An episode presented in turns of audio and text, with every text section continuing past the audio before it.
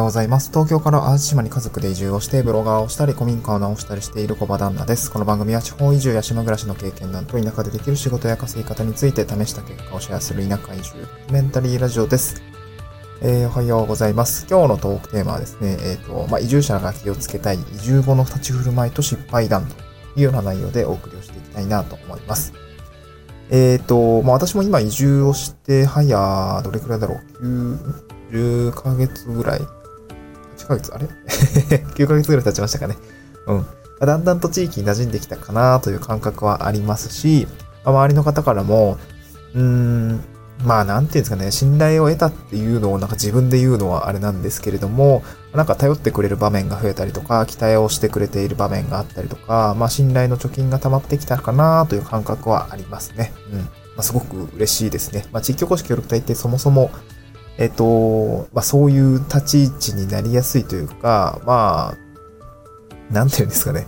うん、まあ、身分がちゃんと分かってる人っていうところがあって、まあ、この市にね、属していたりとか、うん、まあ一応個人事業主なんだけど、市の冠がついていたりとかで、まあすごくこう、市民にとっては、どういう人っていうのがすごくわかりやすくて、まあかつね、まあそれが市、あの自治体についておりますので、まあなんか割とこう、あ、なるほどね、市の人ね、みたいなそんな感覚で受け入れられ、受け入れられやすいので、まあすごくこう、あのー、なんていうんですかね、えー、まあ信頼が得られやすいっていう感覚があるので、これはまあ、まあ移住者に、まあ移住、なんだろうな、移住するときには、まあ、すごく、こう、スッとね、馴染みやすいっていうところがありますね。これはこれで、あの、まあ、話の内容としては、あの、それで一本ね、取れるぐらいの トークテーマではあるんですけど、今日のトークテーマとしては、その移住、地方移住者が気をつけたい移住後の立ち振る舞いと失敗談というようなね、内容でお送りをしていきたいなと思います。うん、で、これはですね、えー、まあ、立ち振る舞いについてお話をするときに前提としては僕このこういうふうに感じてるんですけど移住者の方って多分志が大きいと思うんですよね。うん。なんか挑戦したいっていう気持ちが強い人が、まあ、わざわざですね、こう、地方に移住をしてくると思うんですよね。うん。こういう感覚が多分、もともとそこに住んでる人からはあると思います。あの、この前ですね、そう、今私が中山幹部で活動しているんですけど、そこにね、あの、飲食店、まあ私も手伝ったりはしてるんですけど、飲食店がオープンして、まあそこでね、地域のイベントというか、まあ、なんだろうな、まあ、会食みたいのをしてたんですよね。そう、結構ね、15人ぐらいですかね。えー、集まって、まあ、あのコロナの対策もしながら、まあ、忘年会みたいな感じですかね。締めみ、締めみたいな感じをやったんですね。うん、で、それ確か21時半ぐらいまでやってたんですかね。で、まあ、あの、すっごい山の中でやってるんですよ。で、で、僕たちもお酒飲んでたので、代行を呼んだんですよね。そしたら代行の会社の人が、いや、こんな山の中になんかあるんかね？みたいな感じで、あの、帰り話して、いや、飲食店がオープンしたんですって話をしたら、や、こんな山の中でやるとかね、もうなんか、すごいよね、みたいな話をしていて、いや、なんかその、地方、なんだ、移住者の方がやってるんですよっていう話したら、やっぱそうだよね、みたいな、その、いやー、この、まあ、こっちで住んでいる身からしたらさ、こんな山の中でやろうなんて思わないから、やっぱそういうとこって、こう移住者の方すごいよね、みたいなそういう話をしていて、なんかようやらんな、みたいな話を言っていてね。あ、やっぱそう思うんだよな、と。まあ僕もね、あのー、なんだろう。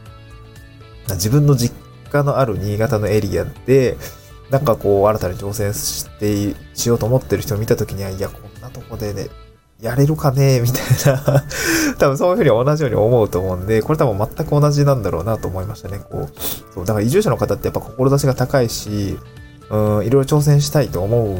とか、現状を変えたいっていうすごい強いエネルギーを持ってると思います。これはもうもちろん私も全く同感で、もう会社ね、東京でね、システムエンジニアをやって、まあ割と安定した会社だったと思います。仕事は結構大変だったんですけど、まあ、風に困らない分の給料はいただいていたし、そう全然ね、まあキャリア的にもさ、ステップアップしようと思って多分できたと思うし、うん、そういうのあったんですけど、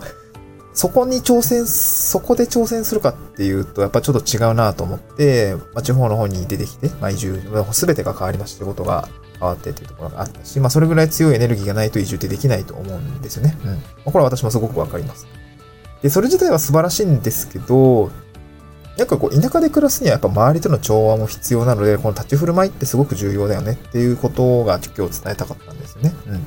で、私もそうなんですけど、地域の人には、まあそんなそんな焦らんでもいいよと、ゆっくり慣れたらいいよみたいなすごく言ってくれるんですね。うん。まあでも、多分移住者の方って志が高くて早くいろいろ挑戦したいっていうところがあるんで、まあ人によっては、いやいやいや、もう僕はもっとや、もっとやっていきたいです みたいな そんな感覚に捉えられる方もいらっしゃるかなと思うんですけど、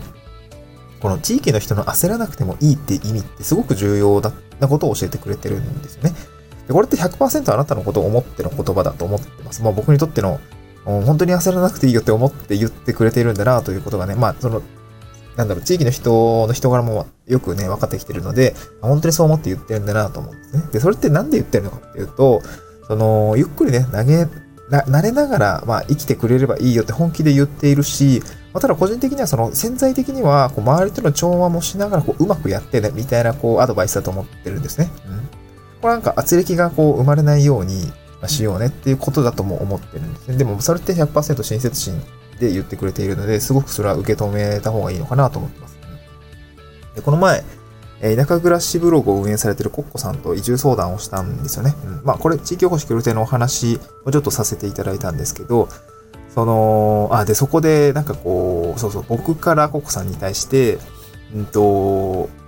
なんか地方移住で失敗してる人の話って聞いたことあります？みたいな。まあ僕も移住してきて、あの半、半年ぐらいしか経ってないんで、えっ、ー、と、なんか、こう、周りにそういう人とあんまり出会っ、まあ、まあ、そもそもそういう人多分出会わないよね、きっとね。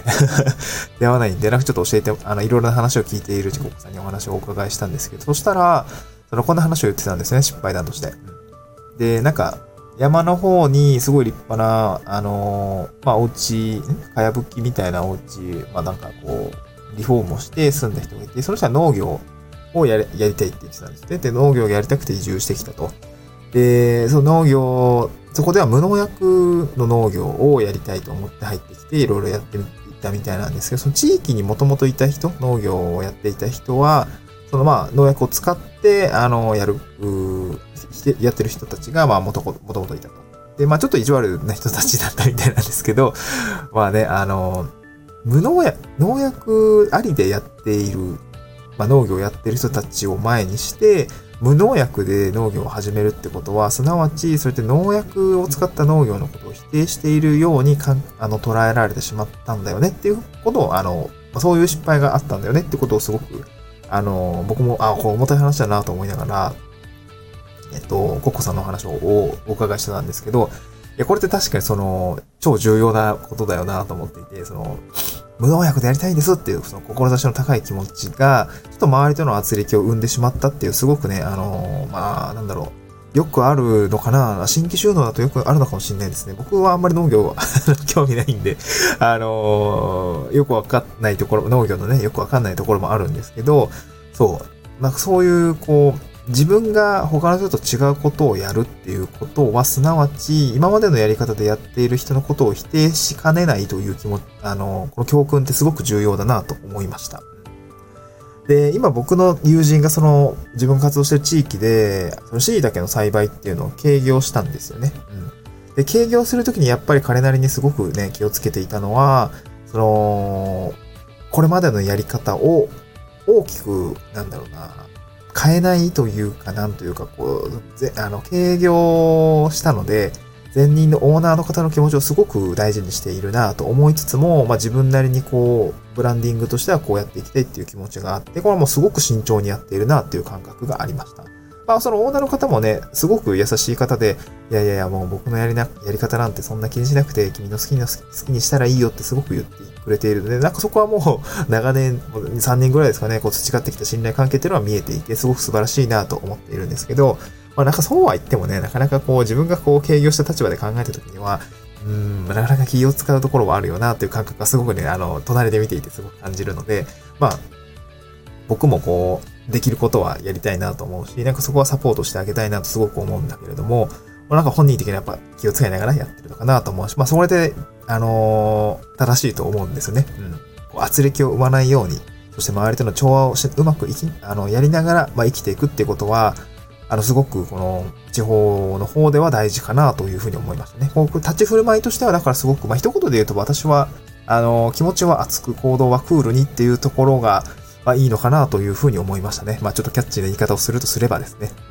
挑戦したいっていう志は高くやっぱり持ち続けるべきだと思います。そこが行動のエネルギー源だったりとか、まあ、本来やりたいことってたくさん挑戦したいとか、まあ、こういうことをやってみたいんだっていうすごい強い思いがあると思うので、そこはね、あの、持ち続けたらいいと思うんですけど、まあ、行動に移すタイミングっていうのは、まあ、クールに、その淡々とですね、こうなんだろうな、信頼を獲得しながら、あ水面下でしっかり準備をしつつ、少しずつ実行していく。まあ、この、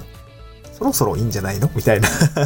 信頼も得られたよなーっていうところ、まあ、信頼貯金をですね、コツコツコツコツ積み上げて、えっ、ー、と、小出しに実行して、ああ、この子は多分こういうことをやっていきたいんだなというのをですね、少しずつ小出しにして、周りにじゃあ応援、応援してあげようかみたいな、こう、そう、なんか、なんていうのかな、えっ、ー、とね、滑空していく感じで、えー、着地をしていくのがいいのかなと思いましたね。いきなりこう、いきなりバーンとこう変えてしまうのは、やっぱりその、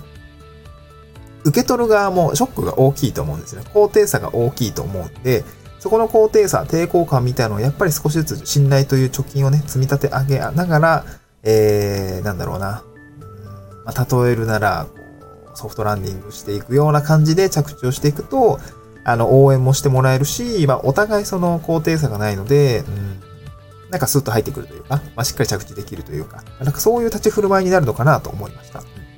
そのコッコさんから教えてもらったこの失敗談っていうところですね、あの、すごく教訓になるなと思うので、まあ、これはぜひ、あの、心に留めながら、そう、否定をするかもしれ、自分の行動が今までやってきた人のことの行動を否定するかもしれないというね、あの、そういった教訓をしっかり心に刻みながら、なんていう、立ち振る舞いとしては気持ちを熱く、行動はクールにしていくというところがですね、えー、まあ、無難に、無難に難なく、自分のやりたいことを遂行できる手段なのかなというふうに感じました。今日はですね、その地方移住者が気をつけたい移住後の立ち振る舞いと失敗談についてお話をさせていただきました。まあ今日そのお話の中でですね、その、信頼貯金を獲得しながら水面下で準備して少しずつ行動するのがいいよっていうお話を、まあ、結論としては持ってきたんですけども、